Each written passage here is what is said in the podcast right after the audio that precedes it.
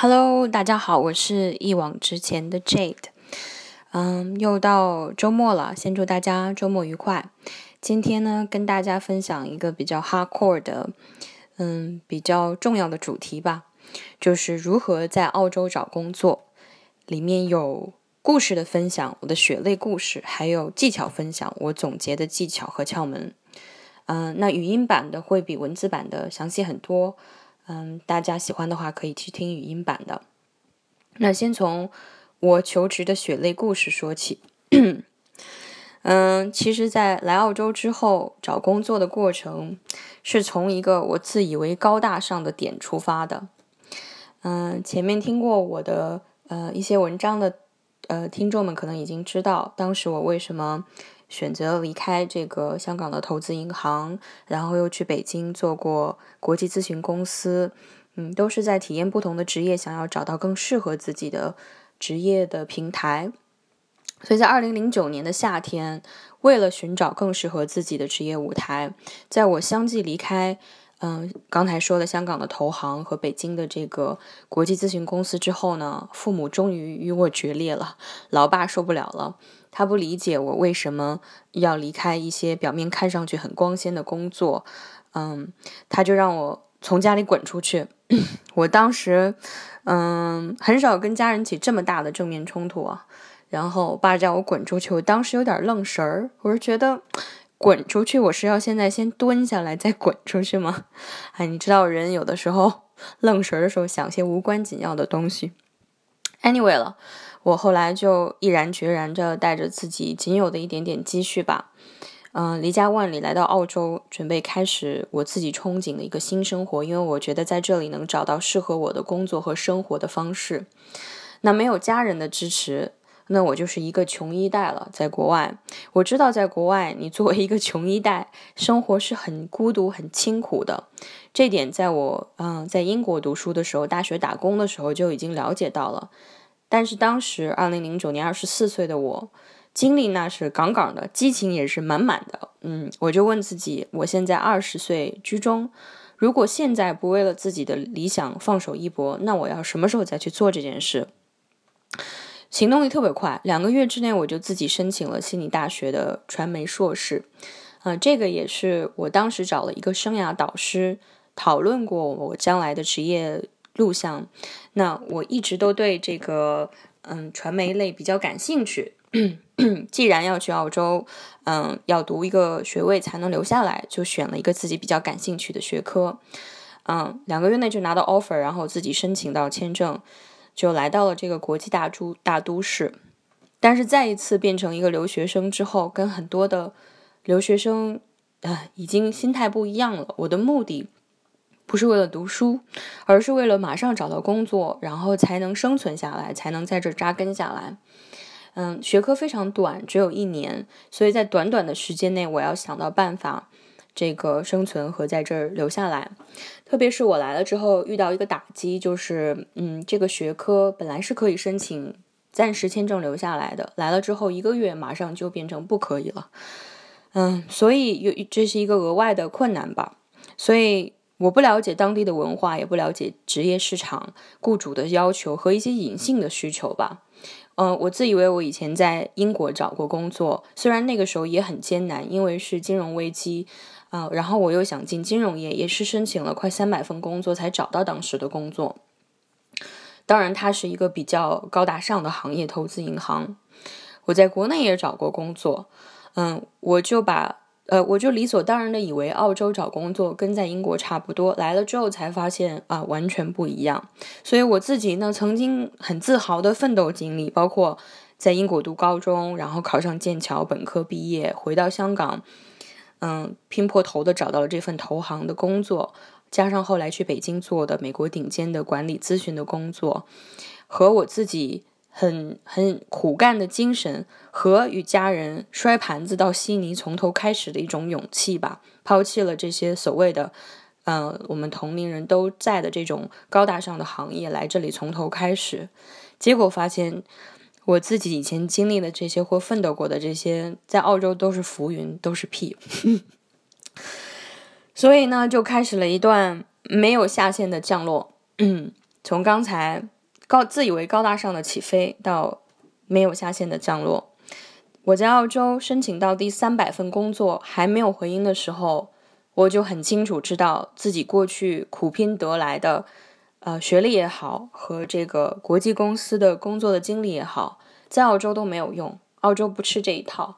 你要玩别人的 game，你要在人家的地盘玩他们的游戏，你就得遵守他们的游戏规则。但是我没有太多选择，因为当时为了生存，就开始饥不择工，什么都申请。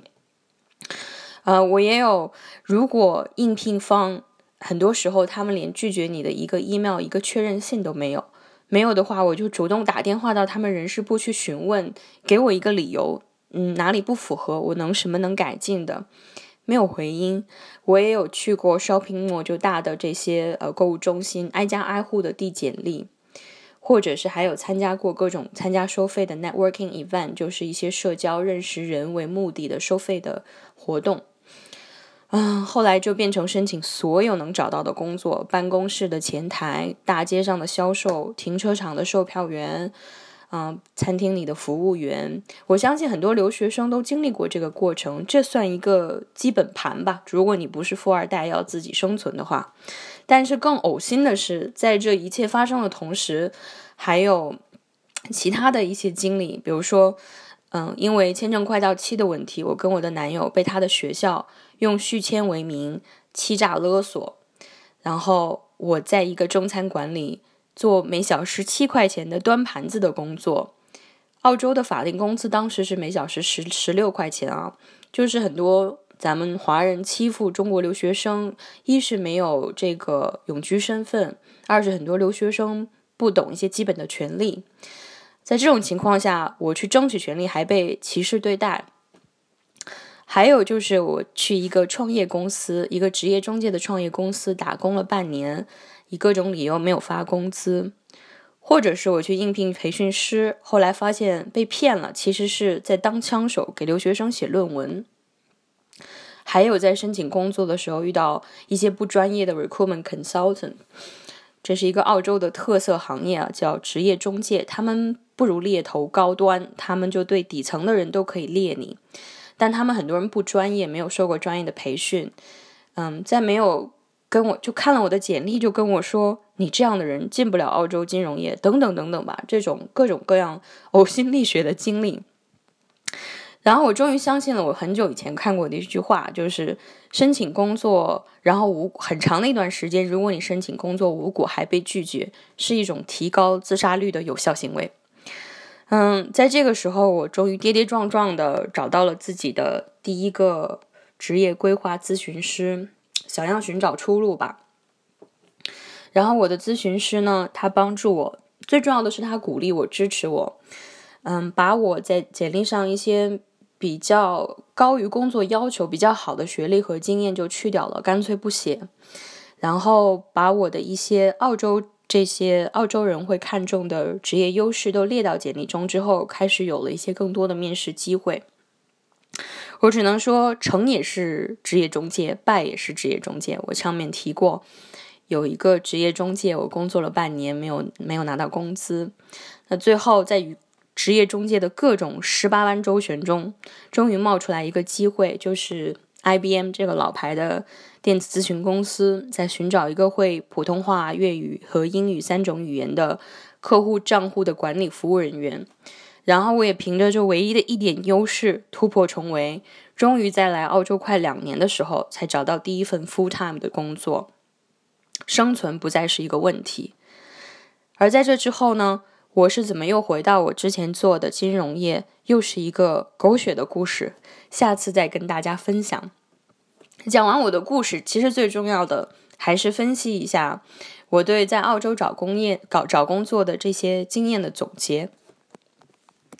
先说，我总结的留学生和移民在澳洲找对口的工作，我指的是一般你对应的学的专业的工作，或者说你理想的工作，比较主流的工作难的原因。我提这个原因，很多在澳洲的人一定知道，因为很多人在这里不是说找不到工作，而是找不到适合自己专业的工作，或者说，嗯，咱们主流的白人的公司也好，大公司也好。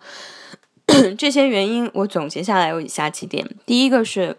你的海外学历、你的专业的执照证书、你的工作经验不对，不被澳洲政府认可，也不被澳洲雇主认可。有一些有一些证书，政府可能并没有说表面上说不认可，但是雇主可能不认可。然后第二个是你没有本地工作相关行业的经验，这是最大的一个嗯门槛，而且这会导致一个恶性的循环。你没有这方面的经验，就找不到这方面的工作；你没有这方面的工作，就更没有这方面的经验，这是一个恶性循环。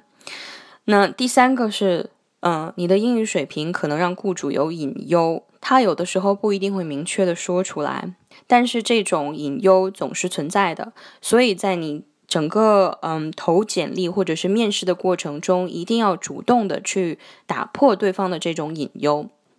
下一个是你的简历的英语表达不恰当，或者是不够突出。英语的表达不恰当，在我那半年在这个。职业中介公司工作的时候，看过不下千份的简历。的确，不只是我们中国人，还有很多呃其他国家的人，英语表达一两个词不恰当，立刻会让人怀疑这个人够不够专业。还有一个就是你的简历表达不够突出，这个也是我之后在我的这个一些免费的小课程里面会讲怎么样更加突出。接下来一个原因就是，你申请了或者你做过了太多不同的工作，而让雇主会担心你可能这份工作也做不久，或者是你还有其他的兴趣，还有你的学历或者是经历超过了申请工作的要求，这个英文叫 overqualify。不要小看这个问题，其实很多中国留学生有这个问题，因为咱们中国人喜欢去学 master，中国人喜欢觉得哦有个研究生学历很好。但是白人不这么看，嗯，很多人就是读到 bachelor 就够了，然后你是真的很喜欢学术研究类的，才会去考虑读 master 研究生。所以 overqualify 其实也是一个隐性的问题，很多呃很多来访者遇到过，这也是一个很多雇主，特别是对于刚进入社会、刚刚求职的人来说的一个门槛，这个也要小心。还有一个就是你做了太久的零售业零工，就是我刚才提到的，在澳洲找工作，很多学生都做的是 retail 的这种，你是做服装的 sales 也好，你是做 waitress、waiter、barista 这些咖咖啡店的员工，这种工作很好找，但是这个工作很危险，就是你在这个工作里待的越久，就是离你的本来的行业，嗯呃待的越越远越久的话，你越难回去你真正的行业。所以做了太久的零售业的零工也是一个原因，然后再下一个就是绕不过的澳洲特色，上面我也提到过的。澳洲的特有特有的一个行业，职业中介 （recruitment consultant）。我在里面工作的时候，大家都爱开玩笑说，澳洲网站这个职业网站上的职业空缺都没有在这个行业里工作的职业中介多。这个行业比较混乱，也不是特别规范，不是特别专业。有的时候它是帮助你找工作的桥梁，有的时候它可能变成一面墙壁。这个也是一个有的时候找工作不对口的原因。还有最后一点就是你没有本地人脉，嗯，咱们中国人老说有关系啊，有人脉有靠山，在英国我感觉没有特别强烈，但在澳洲感觉非常强烈。这跟咱们中国一样啊，就是你有个背景有个靠山，像我之前那份工资明明是一个嗯这种高级金融衍生产品的行业，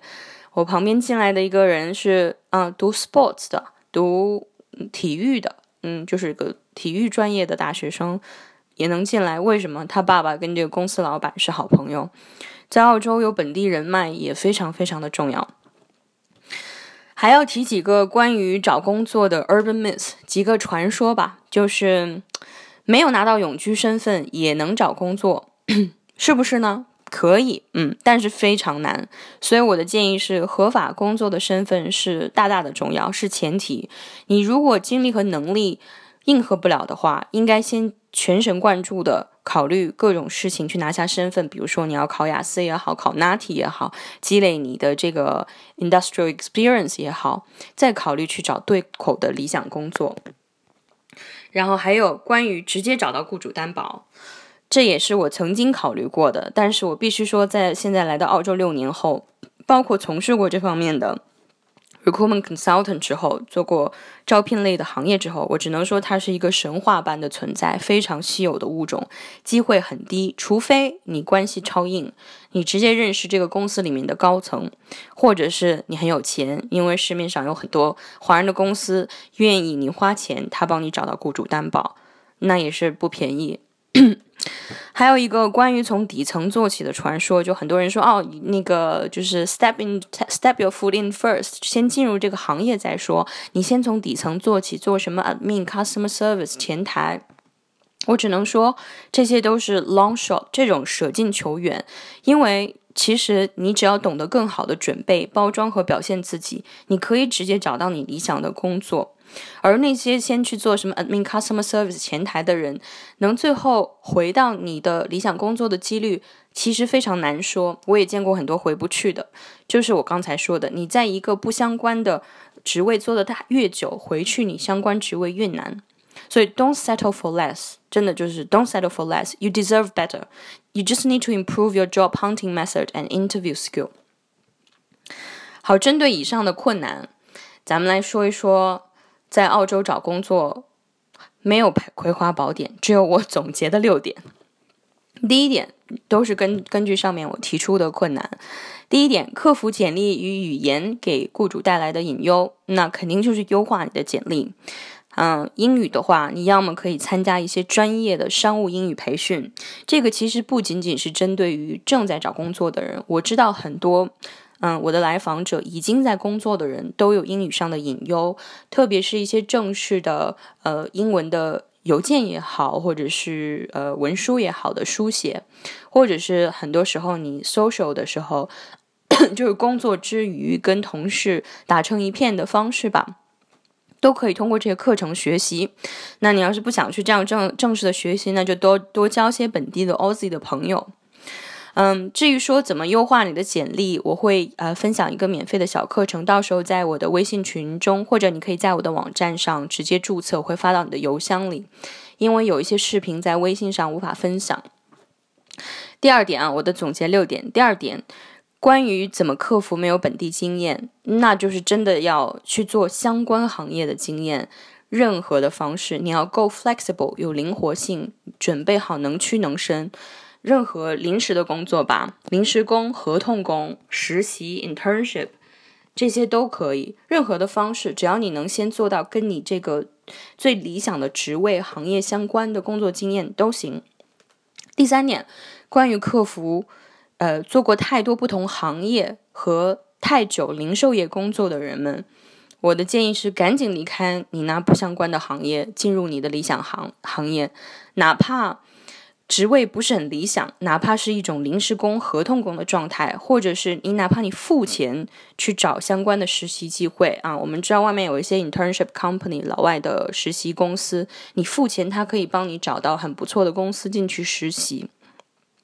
赶紧离开那些不相关的行业，然后去做。呃，你真正想做的行业，你也许有一段时间可能经济会比较紧张，你也许要做一些准备。但是，trust me，你不离开零售业，你永远就是 it's getting harder and harder for you to get back。第四点，关于克服你的学历经历超过了工作的要求，就是我刚才说的 overqualified 的问题。那其实上前面也提到了，少写或者是不写一些太高端的学历，你的 master 或者是你的以前的一些国外海外的经历，这不只是我啊，我做职业中介的时候遇到过，像一个印度的学生，嗯，他在。他在飞利浦、在西门子、在印度总公司都工作过，但是在澳洲却找不到，只能在超市里打工打了一年。就是这些太高端的经历，澳洲人并不看重你海外的经历，他看重是你本地的经历。所以很多太显得你太高端的，然后你又再找一个比较初级的职位的话，考虑不写。但是不写之后，如果出现一个 career gap，出现一段空档的话，你要考虑怎么去把它解释清楚。不写，然后面试中见真章，讲出合理的故事和你的优势，说服雇主。这就是作为一个呃移民吧，一个留学生和移民一定要准备的，就是你是嗯每一份工作，你永远都在跟这个本地的人竞争，你要想好你的故事和你的优势，去说服雇主考虑你。好，第五点，如何克服没有本地人脉？那就是参加你感兴趣的社会活动，用一些适当的技巧和自己的方式，自然的发展你的人脉。千万不要去我之前去过那种付费的，刻意为了找工作而去 networking。说起来很简单，其实这样不 work。那怎么样能够自然的呃从头开始发展你的人脉？这个以后我也会在微信群中通过一个免费小课程来分享。第六点，如何克服你的简历都被 recruitment consultant 挡住的怪圈？大家提到了现在像 Seek 上面，澳洲的求职网站上面，很多大部分的工作其实就是我刚才说的职业中介抛出来的。那职业中介有的时候是一面墙，有的时候在帮助你。所以如何克服这些职业中介，嗯，没有没有作为那个桥梁把你跟雇主连接起来，那就是。主动出击，去见这些职业中介，与他们谈，与他们对话，看他们需要什么。而且在这些过程中，因为我见过，除了我自己工作的那个，我见过最少不下二十个职业中介。你也可以选择你喜欢的职业中介，与他们发展一种比较个人的关系。久而久之，他们就会把更好的机会留给你，或者是帮助你。OK，那就像上面我说到的，相信上我，嗯，相信其实像我一样，你在求职的过程中，肯定也会遇到各式各样的曲折困难和当下的难题，而职业规划和生涯规划，就是你职业生涯里面提供陪伴和支持的，引导你在现实的环境中找到最适合你的一个长期的工作。个人职业咨咨询的特色就在于是克制化的策略，是针对你个人当下的情况做最有效的策略，节省你的时间、精力和资源，帮你个人确定你的职业定位目标，提出方案来最大化加速你的升职速度或者是求职进程，少走一些弯路，或者去经历一些我之前经历过的不必要的焦虑和痛苦。嗯，谢谢大家收听这一次的嗯这个 podcast 播客。还有一个福利送给大家，就是如果大家感兴趣，想要收听或者观看我刚才上面提到的一些免费小课程，比如说 Seven Days to Locate Your Happier Career，七天定位你专属的快乐职业，和如何写出简短有记忆点的自我职业介绍。和优化你的简历，获得两倍面试的机会，还有从头开始建立你的职业人脉圈，就这些四个小课程，感兴趣的话，可以通过啊我的网址在网站上面注册，因为微信无法发送一些我录的视频。然后在网站注册的朋友，还有独家课程的一些练习手册。那如果你不喜欢去网站注册的话，也可以通过。微信群收听免费的课堂的播客或直播，但是呃视频什么的就可能就无法分享了。好的，嗯，谢谢大家收听。如果你也经历过这样同样的过程，如果你也希望早一点找到适合自己的职业之路，找到一个方案打破你现在的僵局，不要疑惑，直接联系我。一往直前，或者是微信的 ID Career Seek，呃，Career Journey Pro。好的，谢谢大家，周末愉快。